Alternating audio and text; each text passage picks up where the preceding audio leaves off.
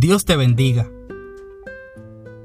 Una de las cosas que disfruto hacer pero que últimamente no he tenido mucho tiempo es cocinar nuevas recetas para agradar a mi familia.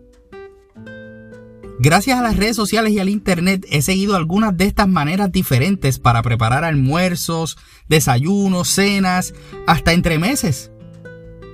En ocasiones me han quedado bien de la primera, pero hay otras veces en las que después de dos o tres intentos me doy cuenta de que no me salen como dicen que iban a quedar o como yo quisiera. ¿Has hecho en tu caso algún plato siguiendo algún chef de internet o alguna receta que te diera alguna de tus amistades?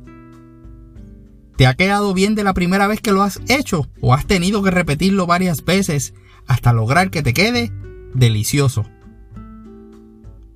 En esta oportunidad, no es un chef ni un libro de cocina, aunque pueda sonar muy parecido a una receta.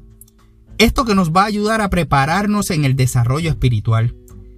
Y con el propósito de que, si los elementos que se nos proponen en la segunda carta de Pedro, en el capítulo 1, los versículos 3 al 8, se encuentran en nosotros y abundan, no nos dejarán ociosos ni estériles en el verdadero conocimiento de nuestro Señor Jesucristo. Y es que así lo afirma el versículo 8 de esta carta en la versión Nueva Biblia de las Américas. Podemos estar de acuerdo de que si miramos esta exhortación que nos hace el apóstol Pedro, es como una receta que viene dada directamente de nuestro amado Salvador. El Señor nos está dando los ingredientes necesarios que tenemos que añadir con diligencia nuestra fe para que podamos verdaderamente conocerle. Y esto sin importar el tiempo que alguien lleve en los caminos de la fe, o cuánto uno crea que sabe del Evangelio. Pues Dios siempre se encarga de mostrarnos que hay mucho más que aprender. Lo maravilloso de las escrituras es que su relevancia y poder son eternos. Es el único libro que tiene la capacidad de que al ser leído puede genuinamente transformar un corazón. Pedro escribía esta carta en el siglo I y podemos pensar que estaba dirigida a personas que ahora están muertas. Sin embargo, en esta quien fuera su última revelación escrita cuando se acercaba el momento de su ejecución, pues fue crucificado como mártir de Cristo, Pedro nos da unas recomendaciones finales y duraderas para quienes reciben al Señor como su Salvador y deciden ser discípulos de Él. Estas expresiones de Pedro son la palabra de Dios para ti y para mí. Es por esto que no podemos quedarnos solamente con la fe en nuestro bulto mientras caminamos en la travesía llamada vida. Tenemos que añadir en nuestro equipaje de manera urgente, esto es con diligencia, la excelencia en todo lo que hacemos, o sea, lo que Pedro llama virtud y hablamos en el episodio anterior. Y a esa virtud ahora se nos pide que añadamos conocimiento.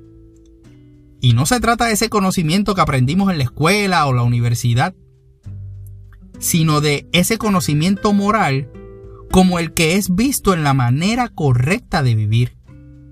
Y el modelo perfecto es el propio Cristo Jesús.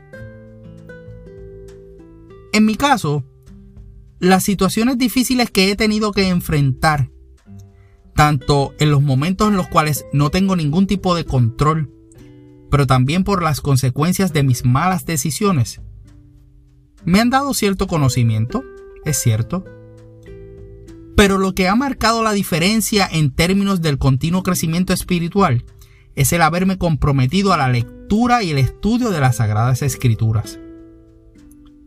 Una cosa es leerlas y otra cosa es poder profundizar en ellas y aplicar lo que leemos a nuestro diario vivir.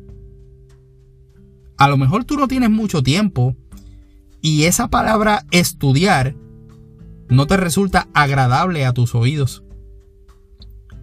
Pero si tu fe va de domingo a domingo, de sermón en sermón, por mejor que salgas de cada servicio de la iglesia a la que asistas, tu fe puede verse fragmentada el resto de la semana.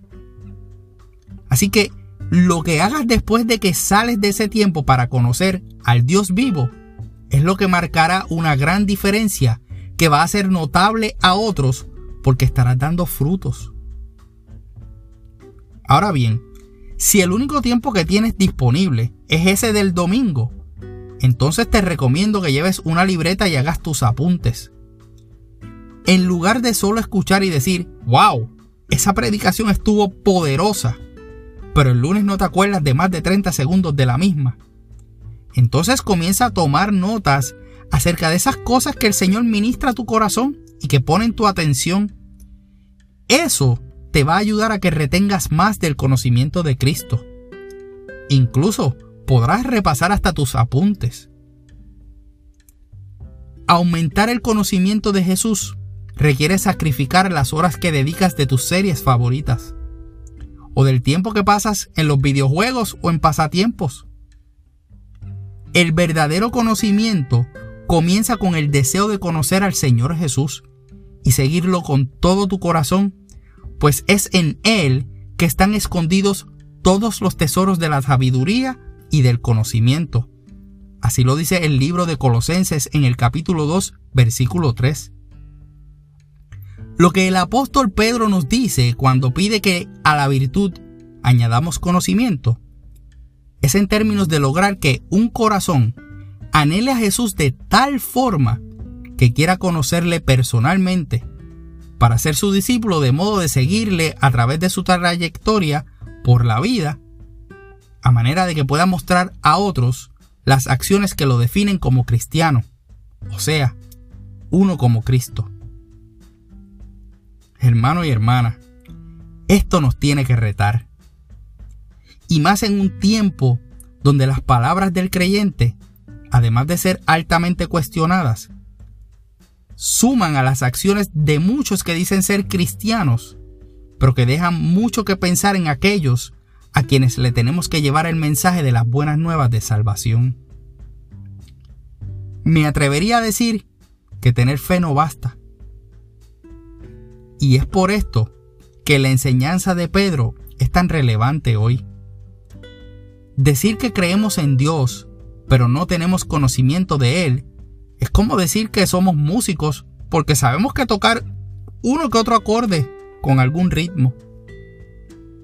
Así como un músico pasa largas horas de práctica, frustración, notas desafinadas, todo para lograr tocar melodías siendo uno con su instrumento e interpretar desde la inspiración de su corazón, leer partituras musicales con destreza.